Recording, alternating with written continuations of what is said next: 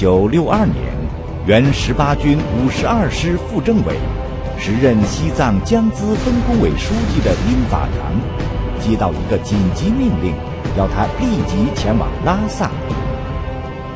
此时，印军先后在中国领土的西段边境上建立了四十三个入侵据点，侵占中国领土四千平方公里，一场事关中国领土和主权完整的自卫反击战一触即发。一说到打仗，首先要点将。要我到拉萨来的时候，我还认为啊，可能要我到西线去和印度人。打交道谈判去谈判，哎，因为什么呢？因为这个，我和印度人打过交道。我们进藏以后呢，你要在江浙这个地方，还经常和他们这个，说是和平共处，经常来往。哦，还有我经常到他们那去，他我们也请他们来正常交往。那时候气氛还可以。咱们又没有大大的准备，可能叫我到西安去谈判。可是，一到拉萨，哟。说不行，现在情况变了，因为这个边境线按西中东来说，嗯，西和中都在那个新疆南部或这个阿里嗯地区，嗯，呃，大王地区我们说是这这都说是就是不丹以东了。当时啊，嗯，他这个印度在这个东线这边大体有一万五千人呢，但越过梅克马洪线的。是，呃，一个旅很多，大概就三四千人。其实，中印边境问题由来已久，早在一九一四年英国统治印度时期，就把所谓的麦克马洪线强加给当时的中国政府。久而久之，麦克马洪线也成为双方兵力到达的实际控制线。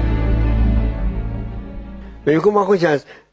虽然英国人搞的，英国人不敢宣布，为什么呢？一九一四年啊，印度的喜马拉雅会议，那个时候印度还没独立，英国、中国还把西藏算一方开会，他就私自啊诱迫西藏签字，沿着不丹往东走，嗯，到缅甸这个这个喜马拉山，嗯，这个山脊，也，这个山脊啊，本来山脊那边也是我们的了，画两条线，就叫麦克马洪线，嗯。因为西藏虽然是签字了，中国这个历代的都是都是不承认的哈。国际上也是这样，他因为非法，中央没承认，中国的中央没承认。可是印度一独立呢，他接受了英英国的特权，就说是是他的，哎，就利用我们抗美援朝和解放军正在紧张这个情况下，就开部队到麦克马海峡去占了那个事，占了还不说，啊，他这个做了好多的坏事啊，你看。想想办法阻止解放军进藏啊，再就是支持这个西藏搞叛乱。结果呢，嗯，我们还是进西藏进去了。我还以为他们只在边境上捣乱呢。啊，我们进去了。另一个呢，嗯，支持西藏搞叛乱。嗯，哎，叛乱呢，他们也失败了。嗯，这个情况下，应该说就亲自出马了，印度亲自出马了。嗯。不仅是占了梅克马线，还越过美国马河线。五九年有这这越过梅克马线的现象，都是个别地方。嗯。很快我们一反击嘛，他就，呃，回去了。嗯。可是到六二年呢，嗯，就是大规模的越过梅克马洪线。也就是说，不仅是美克马洪线以南是印度的，美克马洪线以北有的地方也是印度的。上世纪六十年代初的中国，国内外形势异常严峻，国内正处于三年困难时期，而在台湾的蒋介石当局又叫嚣着反攻大陆，国际上中苏关系日趋恶化，苏美两个超级大国虽在古巴等问题上剑拔弩张，但在中印关系上，两国都站在印度一边。此时，印度的尼赫鲁政府在美苏两国的支持下，对争议领土的胃口之大，甚至超出了之前的英国殖民者。中印双方在边界上的争端也愈演愈烈。我们还是需要用和平的办法来解决，嗯，谈判来解决。周总理啊，曾经还去过印度，甚至我们还主动的。提出几个条件，提出什么条件呢？就是说没有和平办法来解决了。为了脱离接触，不至于起摩擦，这个各从麦克马洪县，嗯，往后推二十公里，各撤是吧？哎，我们就是把这个麦克马洪县，我虽然不承认，嗯，但是我们当成实际控制线，嗯，各自实际控制线往后撤。二十公里，嗯嗯，可是印度呢就这样不听不也不干，不干的我们还后撤，嗯，是实际控制线后撤二十公里，尽量的脱离接触，免得起摩擦。可是呢，嗯，他仍然不听，不但不听呢，嗯，继续前进，把我们的解放军赶走，并且呢，有的地方打死我们的官兵，打死我们的人。你想能站在那个哨所里，印度人全部。围着，他们是也要有恐吓你，还想那个制造那个摩擦，另外些让你那啥。但是我们所有的战士都知道，坚决不能开第一枪。第一枪，第一枪的这个重要性，每一个人都真正的懂了。那就在一个桥的这头小时候我记得好像他叫吴元明，印度人都到几个人围着，拿刺刀就在他胸前，几乎就触到他，在这儿。但是他能做到，真的是，不是说。我坚决不动就完了，两眼对着目视的，完了印度人就盯不住了，嗯，就吓得就换过去一个，完了再重新上来一个，再换过去，所以不不就不敢跟他对视。第二天他晚上站岗的时候，发现印度人因为一会儿就划洋火啊，或者让他们待不住抽烟什么，老在那划，怎么今天好几分钟一直都黑着？他知道一一定有情况，换一个位置，换到了。离开了好几米，果然，咵，枪就打那儿。就他如果站在那儿，就给打死。最后，这我们采取什么办法呢？就是采取就是对峙的办法。我们就按毛主席说：“一寸土地我们也不让了。”呃，犬牙交错，长期这个共处了。特别是在西部有三万平方公里地方，那个三万平方公里就是阿克塞钦地方，就是新疆和这个西藏阿里。嗯，那个方向的完全是我们的了，根本也没有争议的了。嗯，哎，射可据点一下子搞了几十个，所以我们采取呢，就是说你设点在，特别在西部，我也设点。呃，你设前进，我也前进。嗯，可是呢，总想办法给他留后路。嗯，他可以跑，最后竟然这样的。我可以把它包围起来，这个地带包围起来。嗯，包围起来是包围三面。嗯，给你一面，哎，网开一面，这就东北、北西，哎，南面开口，干着让他跑，绞尽脑汁啊，想各种办法，不至于打起来。看来都不行。越过麦克巴河线，叫个科杰朗地区。嗯，这个地区呢是是我们的一个牧场，放牧的，放牛羊的一个牧场，也草场什么的哈。嗯。哎，以后没办法，我们咱们就在这个这个科吉浪河的南岸，这个设一个点，嗯，就是这个有一个桥，我们守这个桥叫镇绕桥。结果呢，他打死我们的官兵，到什么程度呢？到了相距啊几公尺，哎，甚至到我们这个后边去，站在我们后边，就是在这样各种情况下，就是一想办法脱离接触都不行。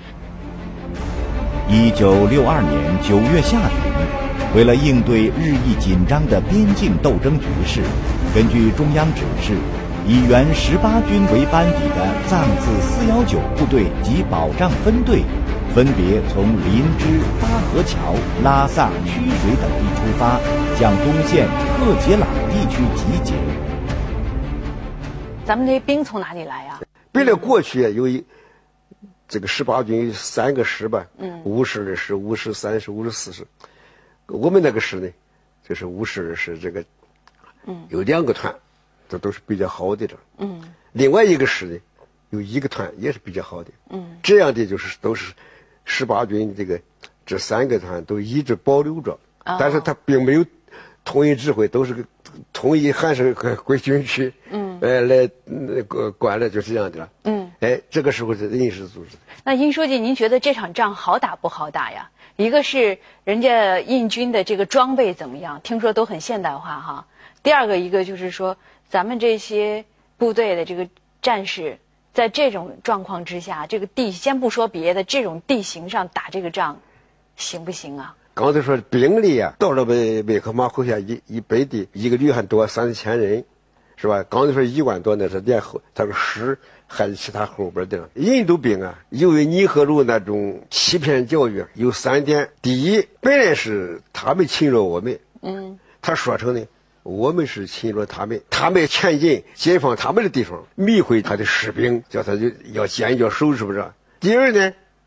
他们这个士兵啊，不了解我们的俘虏政策，认为捉住那会是死，打也是死，嘛被捉住也是干脆，嗯，打到底，嗯，你看这个，这个地保里面，咱把这个地保摧垮了，有的还不出来，是咱们把他拉出来。第三，解放军这么厉害，他没尝试过，是吧？他认为你你算什么？嗯，特别是看到我们这个四川兵不高。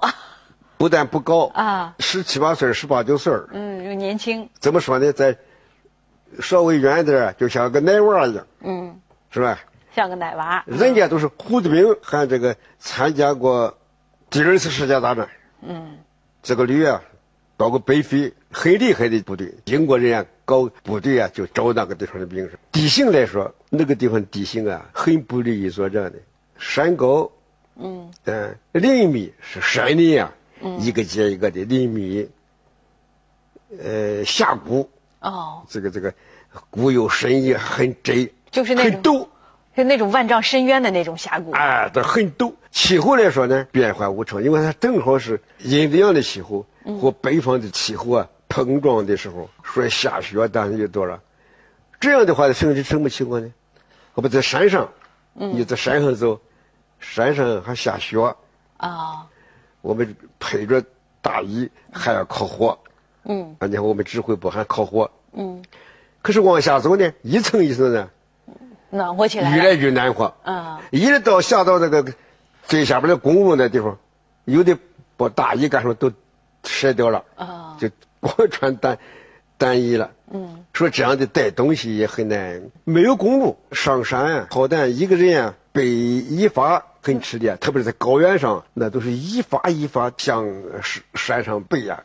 当地的藏民支持的特别特别好，是吧？那当然，这个幸亏是平反改革港湾，这个翻身农奴刚分了土地，分了这个生产资料，嗯，那个情绪高得很，嗯，特别一说印度要来抢我们的地盘，是是吧？抢我们的胜利果实，嗯，那我们一定要。嗯，保卫我们的领领土，嗯，维护我们的主权国家啊，支持我们的解放军。哎，一定要支持解放军，那就是这个父母送这个这个子女，嗯，是吧？妻子送丈夫，一个家庭全部出动。有一个家庭是两个男孩五个哎，三个女的，嗯，一起上前线。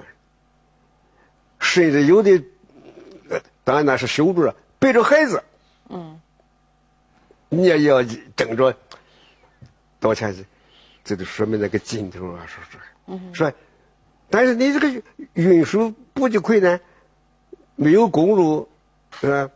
怎么办呢？就是靠人背啊，爬山啊，背着东西爬山。哎，那都是那样的了，连那个抬担架，啊，那那个劲头是吧？说，所以说呢，军民互相鼓励，是吧？这都是我们的有有利条件。不利条件是交通运输确实困难。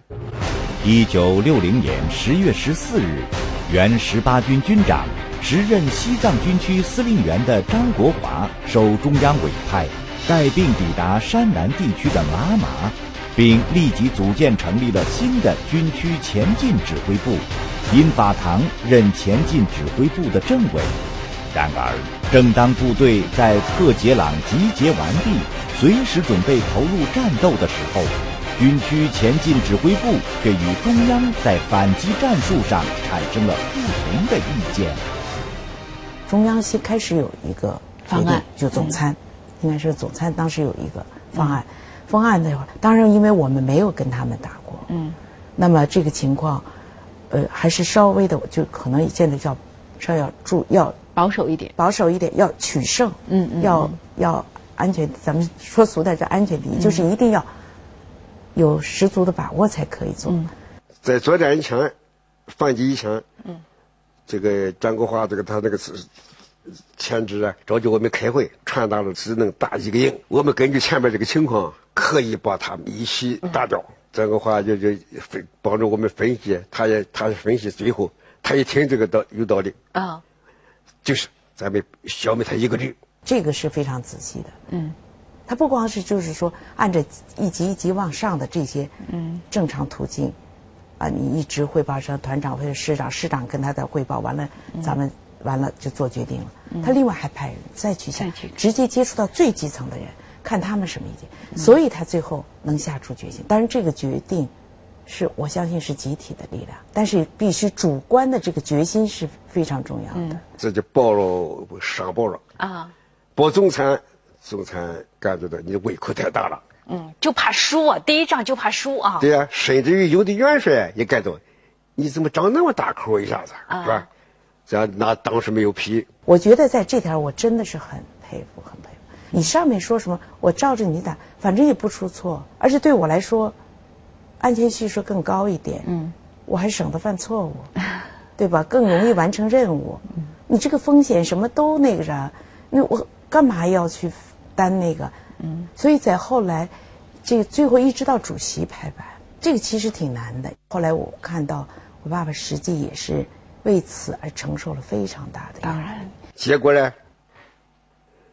这个原来计划三天把他个旅消的，嗯，实际上一天多就把他消灭了。哦，也就是说，印度军不像咱们想象的那么不好打啊那当然是，这里头还有一个原因，啊。这个尼赫鲁